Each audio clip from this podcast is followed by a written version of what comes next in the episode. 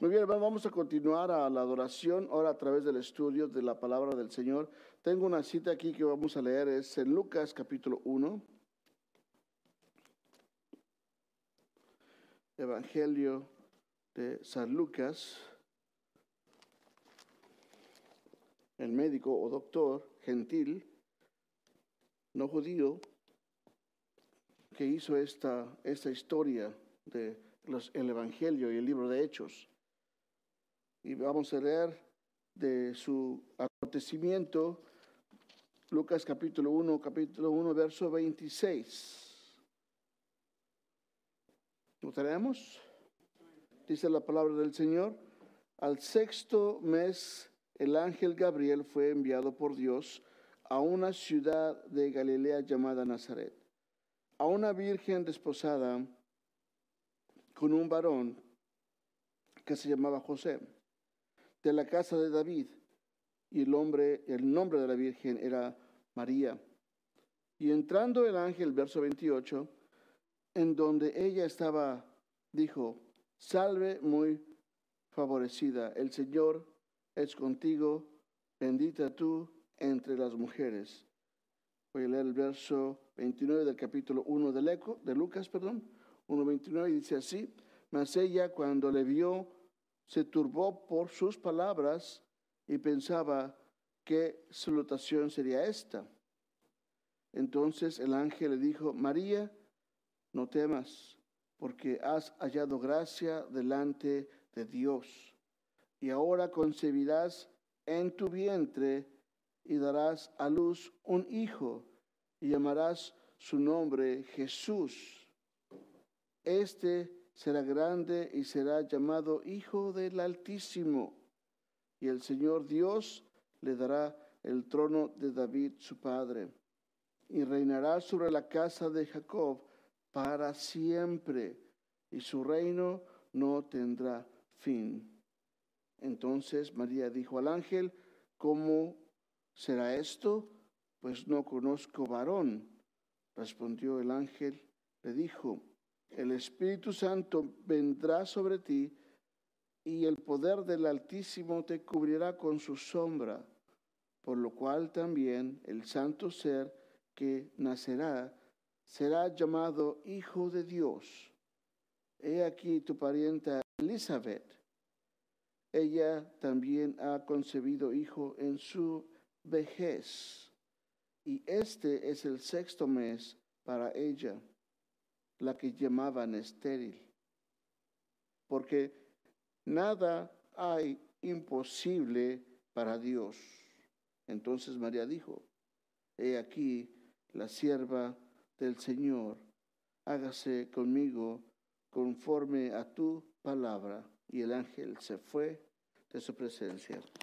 Que el Señor bendiga su santa palabra en esta mañana, tarde más bien. Vamos a hablar ahora de, estas profecías. Leímos en nuestra lectura bíblica en esta tarde la profecía del Mesías en Isaías 9, de que vendría un, un hijo, se nos iba a dar, el cual tenía tiene varios nombres, varios títulos, ¿verdad? Admirable, consejero, ¿verdad? Dios, Dios fuerte, ah, Padre eterno, príncipe de paz. Y esa promesa de ese Mesías, de ese Cristo, la palabra Cristo quiere decir ungido en griego, Mesías es lo mismo, es el ungido especial en hebreo. ¿verdad? Cuando hablamos de ungir o, el ungido del Señor, como se dice, solo había tres tipos de personas en orden de, de sacerdocio, por ejemplo, los sacerdotes eran ungidos, ¿verdad? Los reyes eran ungidos también por, palabra de Dios y los ah, profetas eran ungidos por la palabra de Dios que lo mandaba así. ¿verdad? Había un tipo de aceite especial que se ungía a esas personas y Dios dijo, ya no hagan más ese aceite, o sea que ya eso ya no, eh, no existe. Pero volviendo atrás al tema, este ungido o este Mesías venía directamente de Dios. Es ungido directamente de Dios y por parte de Dios. Dios lo manda, Dios lo unge, es su enviado, es su Cristo. Ahora, ¿por qué vino el Hijo de Dios al mundo? ¿Cuál fue la misión principal de este Mesías en esta vida?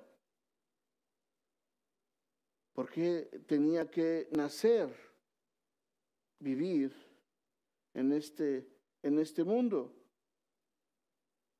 ¿Verdad? ¿Quién a, quién, ¿A quién se fue enviado principalmente este Mesías? Vemos, hermanos, que esto fue un plan de Dios.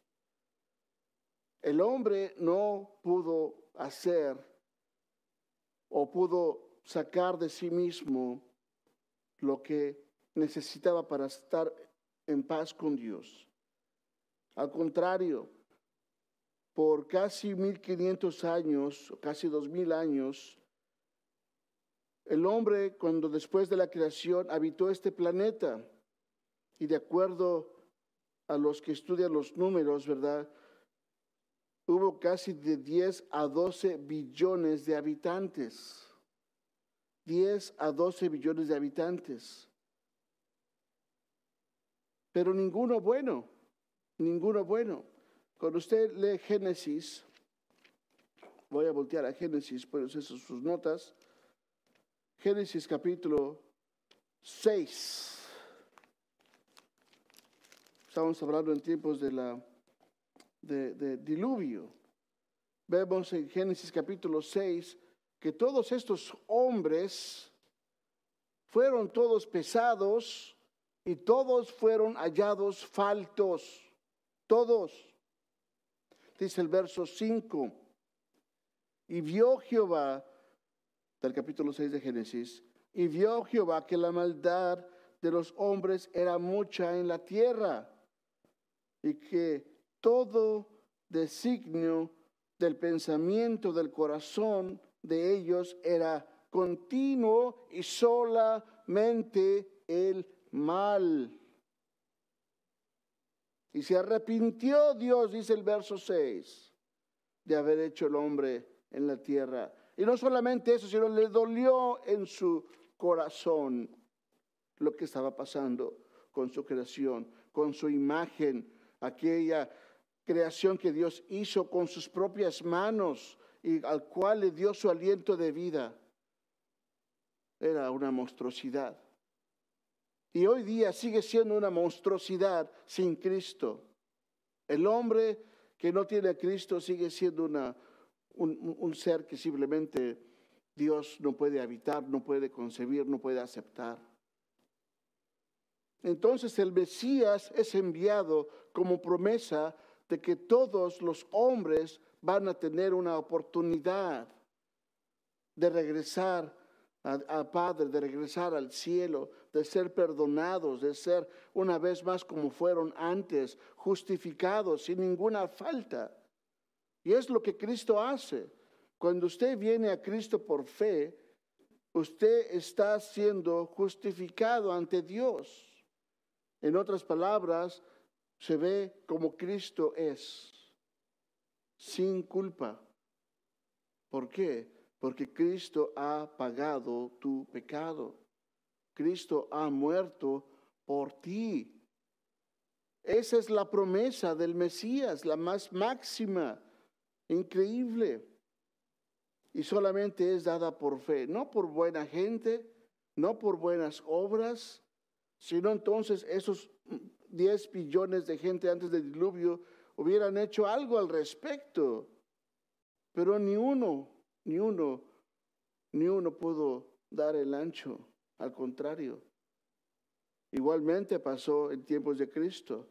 Todos los profetas, desde, desde Abraham, Isaac, Jacob en adelante, Moisés, David, todos ellos fueron pesados y todos, todos fueron hallados faltos. La escritura dice que no hay ninguno bueno bajo el cielo.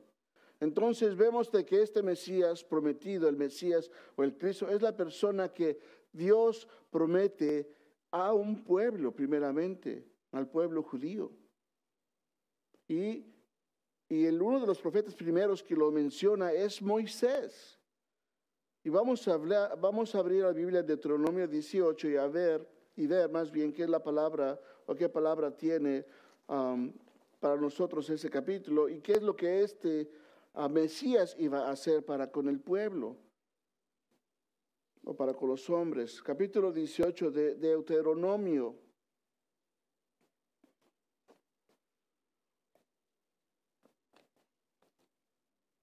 Deuteronomio 18, el verso es el verso 15.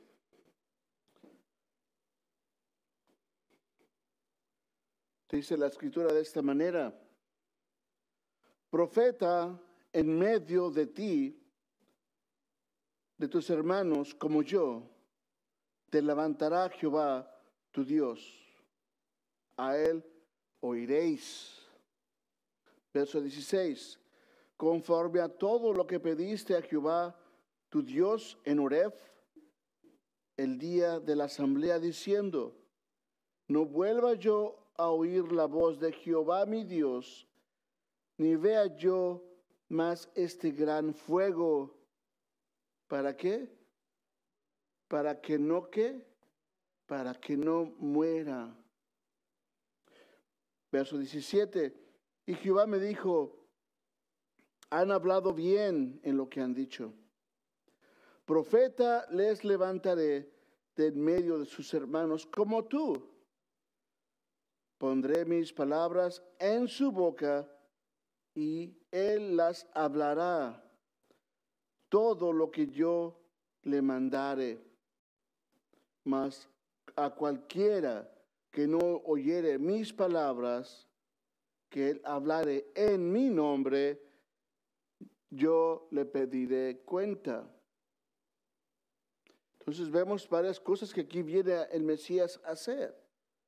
Primeramente, viene para ayudar al pueblo judío. Y dice que va a mandar a un, a un profeta, dice el profeta, el que habla por, de parte de Dios. Y va a hablar al pueblo. Y dice que este Mesías viene para hablar las palabras de Dios. Este Mesías viene para hablar palabra de Dios y para nosotros oír palabra de Dios. Amén. Es lo que dice la escritura aquí. Y va a levantar un profeta como Moisés.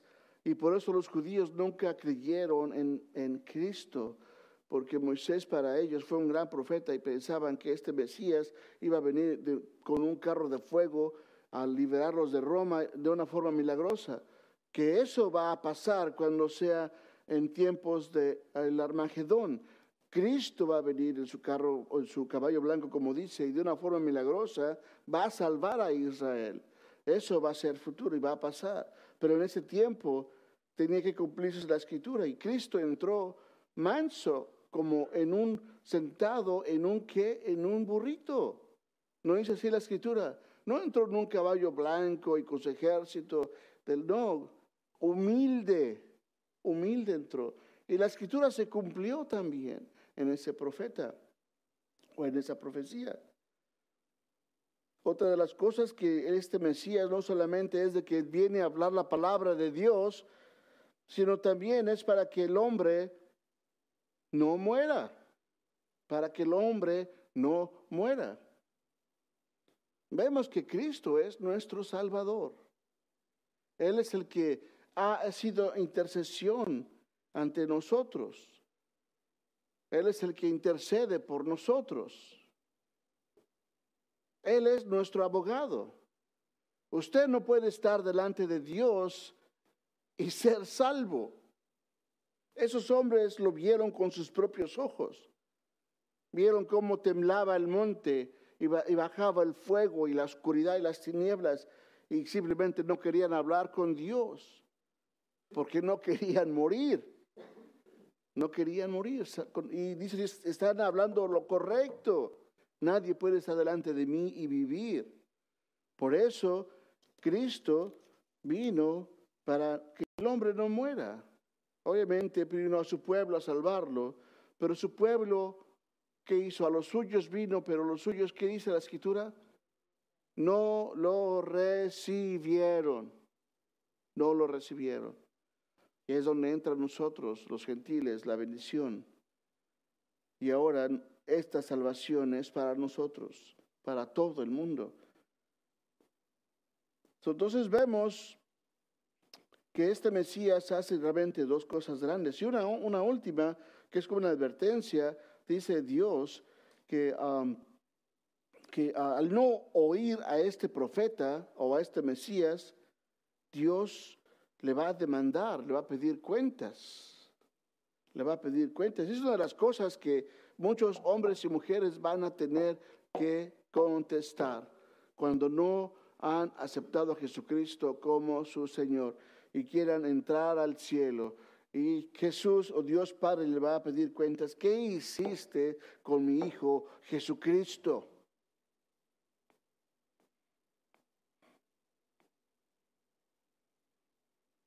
Muchos lo van a decir, lo ignoramos, no le creímos.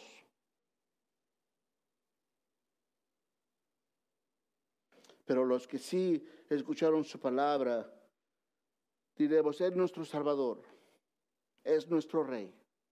Él murió por nuestros pecados y Él dio su sangre para, y su vida para que, y muerte para que yo viviera. Él es nuestro Salvador. ¿Verdad? Vemos también otra profecía, hermanos, en Isaías 9. Si quiere voltear su Biblia, Isaías 9.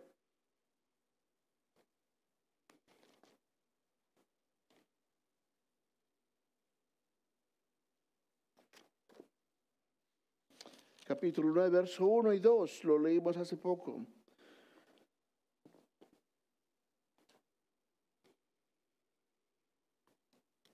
Dice la escritura,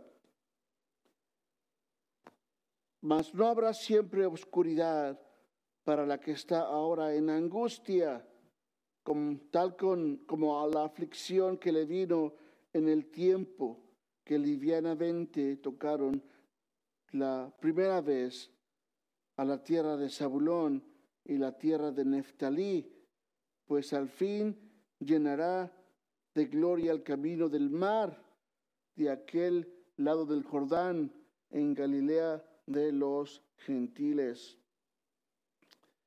So, encontramos que este anuncio acerca del Mesías o del Cristo, ¿verdad? Es una promesa para obviamente los judíos, pero también vemos aquí que esta promesa de este Mesías también es para los gentiles.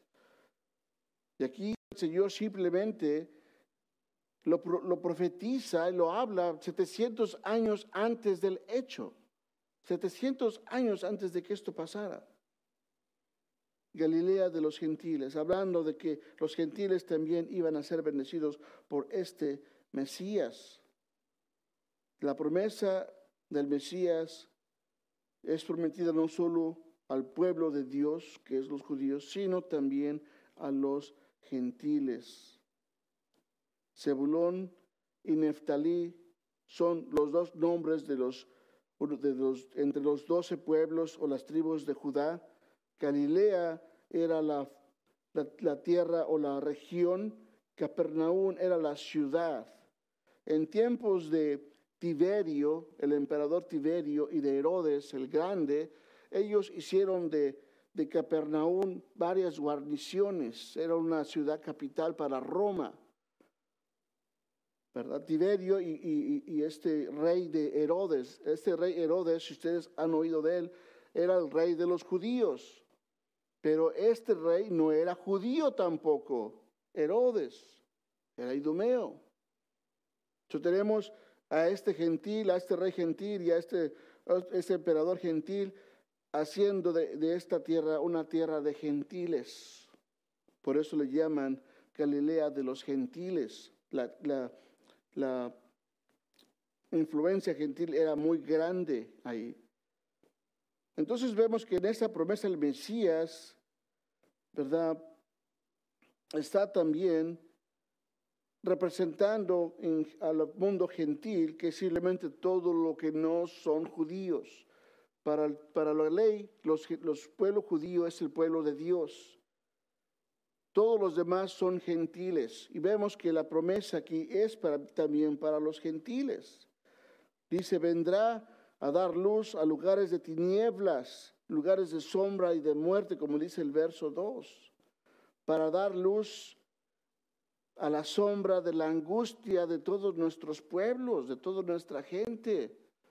Nosotros no teníamos esperanza realmente de, entrar entre lo que viene siendo la, el pueblo de Dios. Por eso el pueblo dice, ustedes que antes estaban lejos, ahora en Cristo son hechos cerca.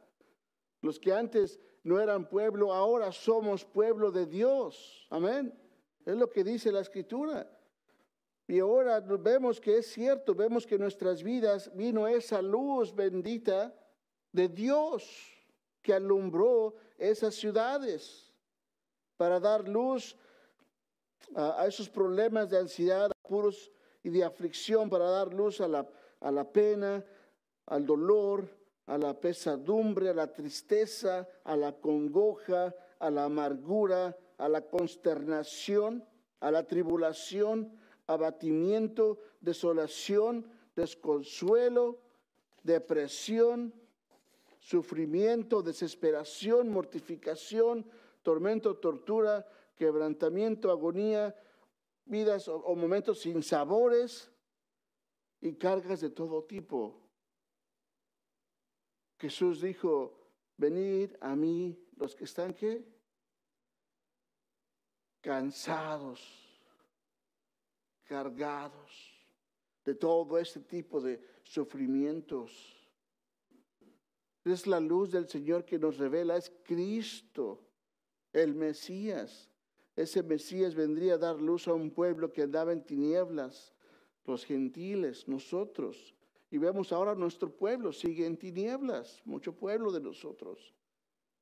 Mucho pueblo no quiere venir a la luz de, de Dios quiere seguir en las tradiciones o en los estilos de vida. No quiere tener a alguien que le darle cuentas. La promesa de que la gloria de Dios resplandecería sobre aquellos que andaban en tinieblas y sin esperanza de salvación. Ahora nosotros, los que hemos sido salvos, tenemos esa bendición. Dios nos vino a dar esa luz la luz de poder entender, de poder discernir la verdad, de poder ver que el único camino y que la única verdad y que la única vida es en Cristo. Y Él es la único, el único Salvador. Entonces eso también vino a darnos este Mesías. Una última va a ser Isaías capítulo 7, verso 14.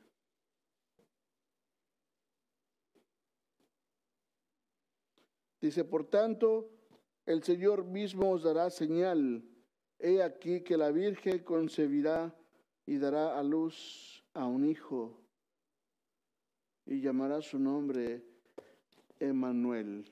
Dios con nosotros, es lo que quiere decir Emmanuel. La escritura nos revela que este Mesías iba a tener este nombre, Emmanuel. En Isaías vimos también que en Isaías 9 la escritura también nos revela otros nombres de este Mesías y títulos. Vemos en Isaías 9:6 que este Mesías viene con títulos y nombres de grandeza.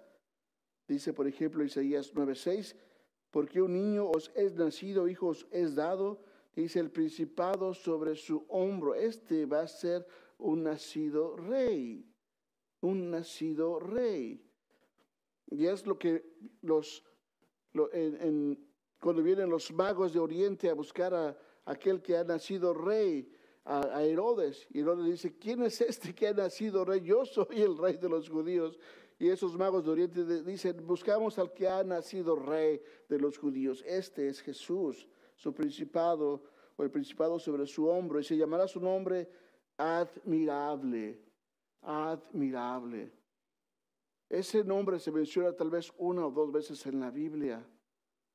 Una de ellas es cuando los padres de Samson, aquel que tenía el pelo largo, el fuerte, sus padres le dijeron que Sansón iba a ser juez.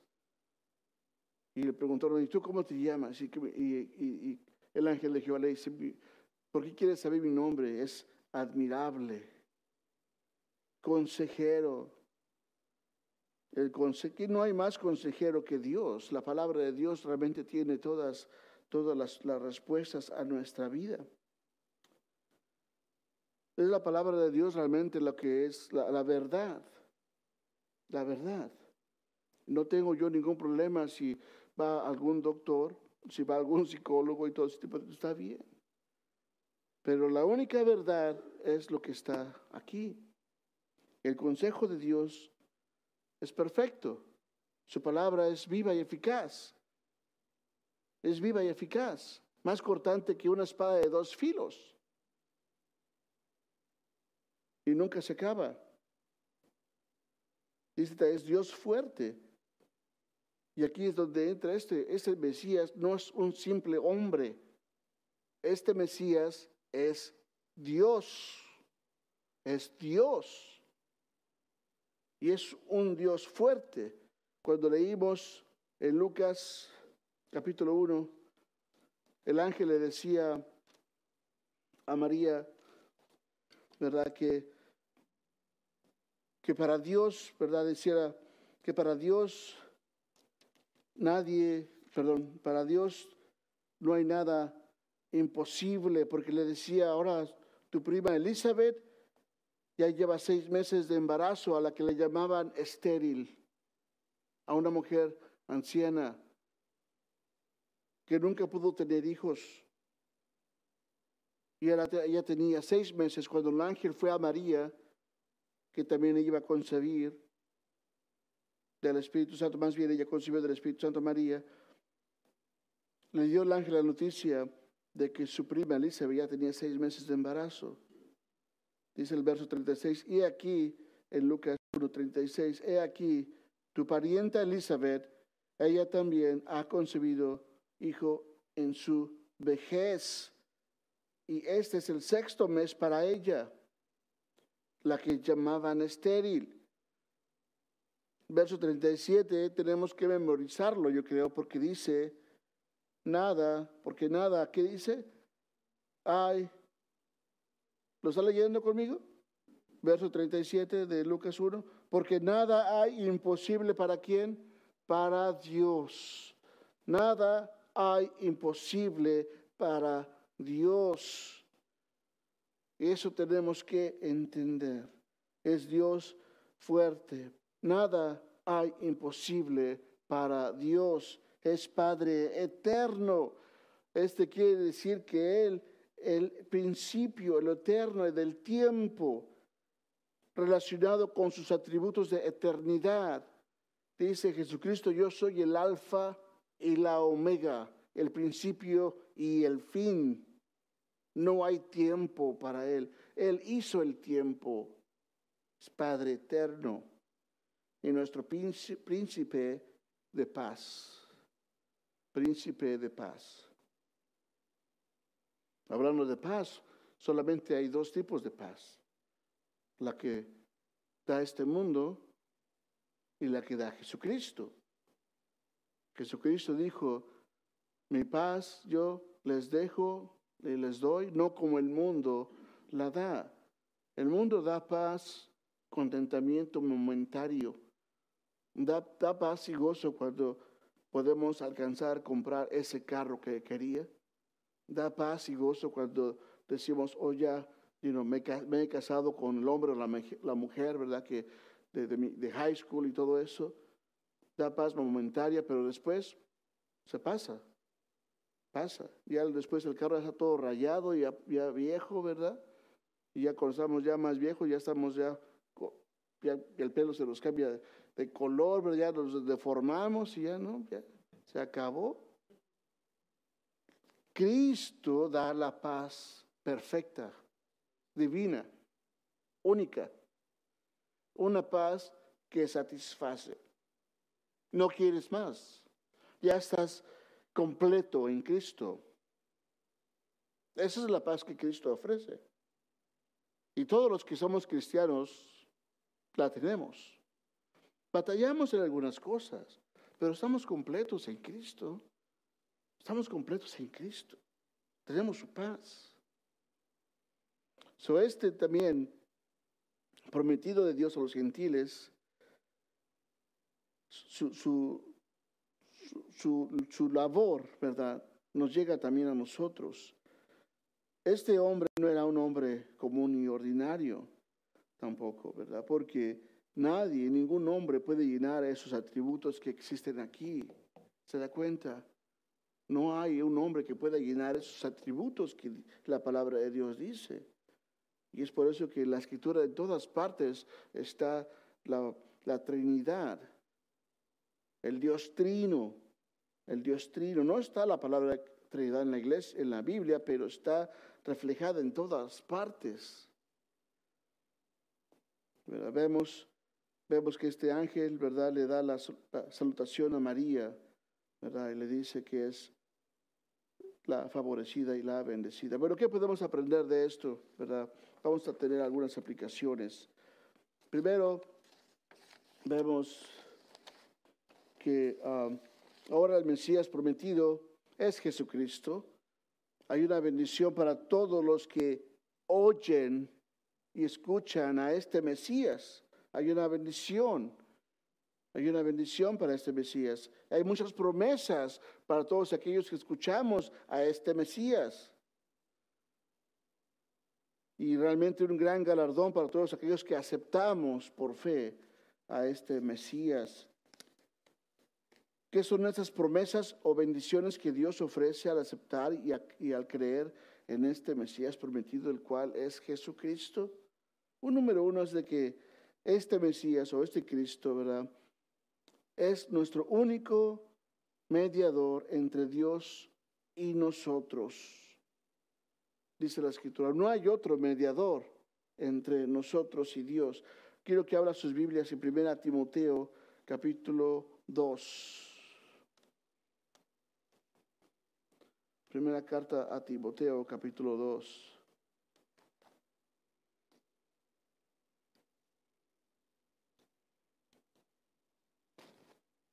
Primera carta de Timoteo capítulo 2 dice el verso 5, porque no hay, perdón, porque hay un solo Dios, porque hay un solo Dios y un solo mediador entre Dios y los hombres. ¿Cómo se llama este? Jesucristo, hombre. Él es nuestro único mediador como hemos hablado, Él es nuestro Salvador, es el que se presenta ante Dios. ¿Verdad? Mateo dice, 20, 28, dice, como el Hijo del Hombre vino para, el Hijo del Hombre no vino para ser servido. Cristo no vino para ser servido, aunque Él fue el Rey creador de todo el universo, de todo lo visible y todo lo invisible. Él no vino para ser servido, dice Mateo 20, capítulo 28. El Hijo del Hombre no vino para ser servido, sino para servir y para dar su vida en rescate por muchos. En rescate por muchos. Dos, los judíos no aceptaban y no aceptaron, tal vez algunos pocos ahora lo aceptan, a Jesús Nazareno como el Mesías o su Salvador o su Rey. Pero ahora nosotros podemos aceptarlo cuando lo, cuando lo recibimos por fe. Lo que los judíos rechazaron, nosotros aceptamos. Dice Gálatas 4, 4 al 5. Si lo tiene ahí, si no puede escuchar lo que dice la escritura, haga sus notas. Dice, pero cuando vino el cumplimiento del tiempo, cuando vino este Mesías prometido, Dios envió a su Hijo, nacido de mujer y nacido bajo la ley, para que redimiese, para que salvase a los que estaban bajo la ley, a fin de que recibiésemos la adopción de hijos. Somos hijos de Dios. En Juan capítulo 1, verso 10 al 12 dice, y el mundo, o en el mundo, Cristo Él estaba, El mundo por él fue hecho, pero el mundo no le conoció. A lo suyo vino y los suyos no le recibieron. Mas a todos los que le recibieron, a los que creen en su nombre, les dio la potestad de ser hechos hijos de Dios, los cuales no son engendrados de sangre, no son de sangre, dice, ni de voluntad de carne, ni de voluntad de hombre o varón, sino que es la voluntad de Dios. Usted acepta este Mesías prometido, es su abogado, es su ayudador, es su libertador y a la vez uno de los muchos beneficios, Dios lo hace a usted hijo e hija de Dios. Usted es un hijo de Dios por la palabra, por fe en Cristo. Usted ya ha pasado de muerte a vida. Ya no hay más separación. Ya no hay más separación. Ya tienes vida eterna. Dice Romanos 8, Romanos 8, ¿verdad? Que no, ya, ya no hay nada que nos pueda separar de Dios, ni la muerte, ¿verdad? Ni la vida, ni lo profundo, ni, ni, los, ah, ni ninguna otra cosa creada nos va a separar del amor de Dios. Entonces, hermanos, meditemos en esas dos bendiciones. De que como hijos de Dios tenemos una gran bendición. Ese regalo, ¿verdad? Que Dios nos ha dado.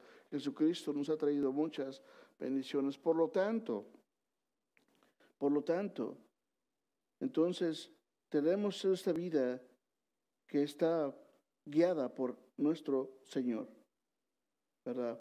Y terminar, simplemente quiero leer Hebreos 4, el libro de Hebreos, verso, perdón, capítulo 4, verso 14, para terminar, de que tenemos a este Mesías que sí es Dios, pero que también fue 100% hombre, y que este Mesías conoce, conoce lo que cada uno de nosotros pasa porque Él estuvo viviendo en este mundo. Hebreos capítulo 4, verso 14. Hebreos capítulo 4, verso 14 en adelante. Dice la escritura, por tanto, teniendo un gran sumo sacerdote que traspasó los cielos, Jesús, el Hijo de Dios, retengamos nuestra profesión.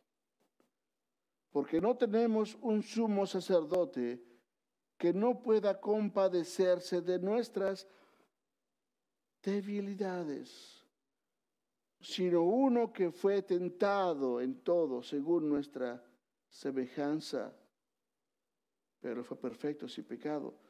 acerquémonos pues confiadamente al trono de la gracia para alcanzar misericordia y hallar para el y gracia, perdón, para el oportuno socorro. Entonces, tenemos a Jesucristo que él conoce y sabe lo que cada uno de nosotros está pasando y lo siente. ¿Por qué? porque Él fue hombre como nosotros. Él fue hombre y sabe y siente lo que tú estás pasando. Igual, Él fue hombre como tú. Se cansó, tuvo sueño, ¿verdad? También se le antojaron los tacos, igual, ¿no? Igual con nosotros. Ah, y no, lloró también. Pero aquí nos dice la palabra, eh, acerquémonos confiadamente ante el Señor, ¿verdad? poniendo nuestras vidas ante Él, al profeta, ¿verdad? Que el cual tiene el poder y que para el cual no hay nada, nada imposible. Oremos, bendito Padre, gracias te damos por la promesa de este Señor, de este gran Salvador Jesucristo. Gracias, gracias te damos por habernos hecho ahora nosotros los gentiles tu pueblo. Y no lo decimos porque es algo bonito, sino porque tu palabra lo declara, Señor.